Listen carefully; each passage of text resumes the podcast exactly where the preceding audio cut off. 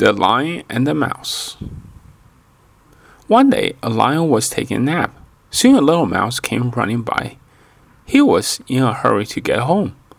The mouse did not see the lion, so he ran right over the lion's nose. The lion woke up with a loud roar. He grabbed the little mouse with his big paw. I'm going to eat you, roared the lion. You woke me up. The lion opened his big jaw. He was going to eat the little mouse. Dear lion, please do not eat me, said the mouse. I did not mean to wake you up. Please let me go. The little mouse kept talking and begging. Dear lion, please, please let me go. If you do, maybe one day I'll help you. The lion laughed at the little mouse. He laughed so hard that he could not stop. You think you can help me? he asked. How could a little mouse ever help me? What a funny little mouse you are, said Lion. I think I'll let you go. I am not that hungry anyway. The little mouse was so happy he ran off to his home.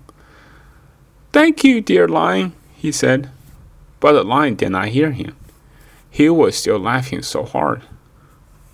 A few days later, the lion was out walking. Suddenly, a hunter's net trapped him. He was caught. The lion roared and tried to get free, but he was trapped. The little mouse was close by. He was taking a nap. The mouse woke up when he heard the lion roar. The lion needs my help, he said. So he went to find the lion. The little mouse saw the lion in the hunter's net. I'll help you, dear lion, he said. Do not be silly, little mouse, said the lion. What can you do? No one can help me now. I can't help you, said the little mouse. So the mouse went to work. He bit at the ropes with his little teeth. He bit and chewed. He chewed and he bit. Then he bit and chewed some more. It took the little mouse a long time, but at last the lion was free. How can I thank you? asked the lion. What can I do for you? Well, there's one thing, said the mouse. I want you to be my friend.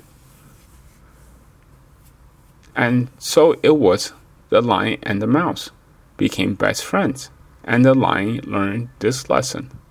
A little friend can be the best friend of all.